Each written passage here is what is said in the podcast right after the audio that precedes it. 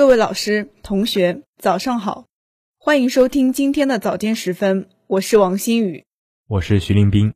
今天是二零二一年四月二十八号，农历三月十七。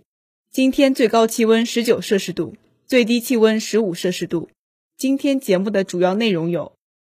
王岐山在纪念中美乒乓外交五十周年活动上发表致辞；中国援助约旦新冠疫苗运抵安曼。习近平主席出席海军三型主战舰艇集中交接入列活动。国家安全部公布反间谍安全防范工作规定。党史学习教育省委第二巡回指导组进驻宁波。宁波在全省法治浙江考核中跃居第一。下面请听国际新闻。国家副主席王岐山近日在纪念中美乒乓外交五十周年活动上通过视频发表致辞。王岐山指出，乒乓外交是中美关系史上的一段佳话，以小球推动大球，开启了中美关系正常化的历史性进程。五十年来，中美关系虽历经风雨，但总体不断前行，各领域合作成果丰硕。为两国人民带来了实实在在的利益，也促进了世界的繁荣稳定。王岐山强调，当前中美关系正处在重要关口。作为世界前两大经济体和联合国安理会常任理事国，中美合则两利，斗则俱伤。合作是双方唯一正确的选择。双方要按照两国元首除夕通话精神，从两国人民福祉出发。从历史中汲取灵感和动力，聚焦合作，管控分歧，推进各领域交流合作，推动两国关系健康稳定发展，为共同战胜新冠肺炎疫情、促进全球经济复苏、维护世界和平稳定做出更大贡献。此次活动由中国人民对外友好协会、国家体育总局、中国美国人民友好协会共同主办。美国前国务卿金希格等发表视频致辞，中美乒乓外交亲历者等四百余人通过线上线下方式出席纪念活动。中国政府援助约旦的国药集团新冠疫苗，二十五号晚运抵约旦首都安曼。中国驻约大使陈传东、约旦卫生大臣前往机场迎接，并出席疫苗交接仪式。陈传东在交接仪式上说。新冠疫情发生以来，中约两国并肩抗疫，守望相助。中方克服困难，向约方提供疫苗援助，履行了将疫苗作为全球公共产品的承诺。约方积极参与国药集团新冠疫苗临床实验，率先为难民接种疫苗，在国际抗疫合作中发挥积极作用。中国将继续与约旦加强合作，坚定支持约方抗击疫情和恢复经济。巩固和深化两国战略伙伴关系，共同推动构建人类卫生健康共同体。哈瓦里感谢中国政府和人民向约旦提供包括疫苗在内的抗疫援助和支持。他在接受记者采访时表示，中国疫苗在全球得到广泛使用，证明了其良好的有效性和安全性。他本人也接种了国药集团新冠疫苗，没有不良反应。中国疫苗是约旦抗击疫情的宝贵财富，期待两国合作不断加深。下面请听国内新闻。中共中央总书记、国家主席、中央军委主席习近平近日出席海军三型主战舰艇集中交接入列活动，在全军引起强烈反响。广大官兵表示，要加快推进转型建设，潜心钻研，刻苦训练。熟练掌握手中武器装备，特别是高技术武器装备，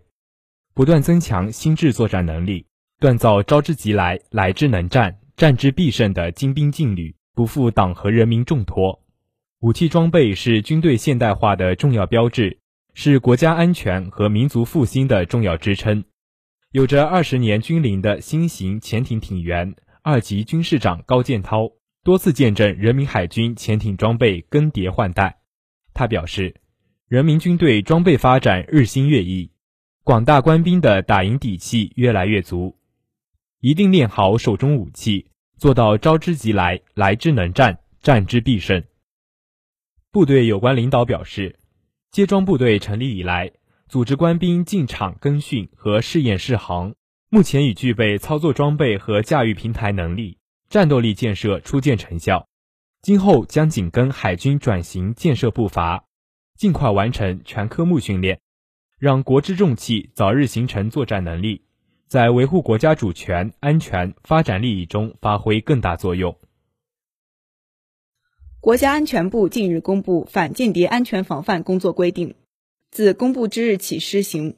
规定明确国家安全机关根据单位性质、所属行业、涉密等级、涉外程度以及是否发生过危害国家安全事件等因素，会同有关部门制定并定期调整反间谍安全防范重点单位名录，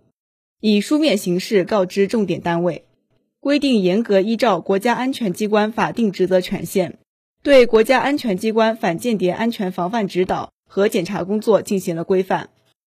明确国家安全机关可以通过提供工作手册、指南等宣传教育材料，印发书面指导意见，举办工作培训、召开工作会议、提醒、劝告等多种方式开展反间谍安全防范工作指导。同时，规定还明确了国家安全机关会同有关部门组织开展反间谍安全防范宣传教育。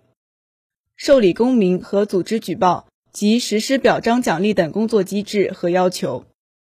国家安全部有关负责人表示，下一步，各级国家安全机关将认真贯彻落实规定，充分运用法治思维和法治方式展开工作，更好地组织动员全社会力量，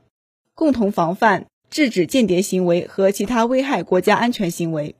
切实筑牢国家安全屏障。下面请听一句话新闻：东京奥运会举办首场公开测试赛，强化实施疫情防疫措施。四月二十五号，中国向阿富汗提供紧急粮食援助。习近平谈漓江流域综合治理，强调千万不要破坏生态环境。韩正在广东调研，强调坚定不移深化改革开放。宁波两级法院均会同工商联揭牌成立民营企业司法服务联络站。下面请听宁波新闻。近日，党史学习教育省委第二巡回指导组进驻宁波，并听取我市党史学习教育工作汇报。党史学习教育省委第二巡回指导组组长尚清讲话，省委常委、市委书记彭家学汇报。彭家学表示，省委指导组进驻宁波，充分体现了省委对党史学习教育和宁波工作的高度重视。这对于我们深入理解和把握党史学习教育的任务要求，更好地做到学史明理、学史增信、学史崇德、学史力行，具有重要的指导促进作用。我市党史学习教育开局顺利，进展有序，态势总体良好。但对照省委高标准、高质量的要求，还存在一些薄弱环节。我们将认真贯彻落实中央和省委部署要求，在省委指导组的指导帮助下，用好争先进位绩效考评机制和问题及时发现、有效解决闭环机制，加强领导督导，强化固本培元，提高服务效能，注重联动结合，传承红色根脉，丰富载体形式。总结推广经验，把理论学习为民办事贯穿始终，着力推动我市党史学习教育向纵深发展，确保实现争当四个先锋、交出高分答卷的目标。近日召开的市十五届人大常委会第三十七次会议，审议了市政府二零二零年度法治政府建设情况报告。根据报告，二零二零年我市法治政府建设成效显著。二零二零年七月，宁波成功创建首批全国法治政府建设示范市。在二零二零年度法治浙江考核中，宁波首次跃居全省第一。在审议中，市人大常委会组成人员充分肯定我市法治政府建设工作成绩，并指出存在的问题和不足，比如部分公职人员的法治意识和依法履职能力有待于进一步提高。重大行政决策法治化有待进一步提升，基层执法力量较为薄弱，个别执法部门存在责任落实不够到位的情况，行政执法监督体系需进一步完善，全过程监督机制还有待于加强等。针对法治政府建设中存在的问题和不足，市人大常委会组成人员建议，要进一步提高政府工作人员法治思维和依法行政能力，进一步建立健全重大行政决策的配套制度，严格落实宁波市重大行政决策程序实施规定，为实现政府决策的依法、科学、民主提供保障，进一步健全法治监察机制。将行政权力运行关进制度的笼子，系统谋划解决在法治领域人民群众反映强烈的突出问题。这里是 FM 幺零零点五宁波大学广播台。以上是今天早间时分的全部内容。本次节目是由柳香香为您编辑，王新宇、徐林斌为您播报的。感谢收听，欢迎您继续收听本台其他时段的节目。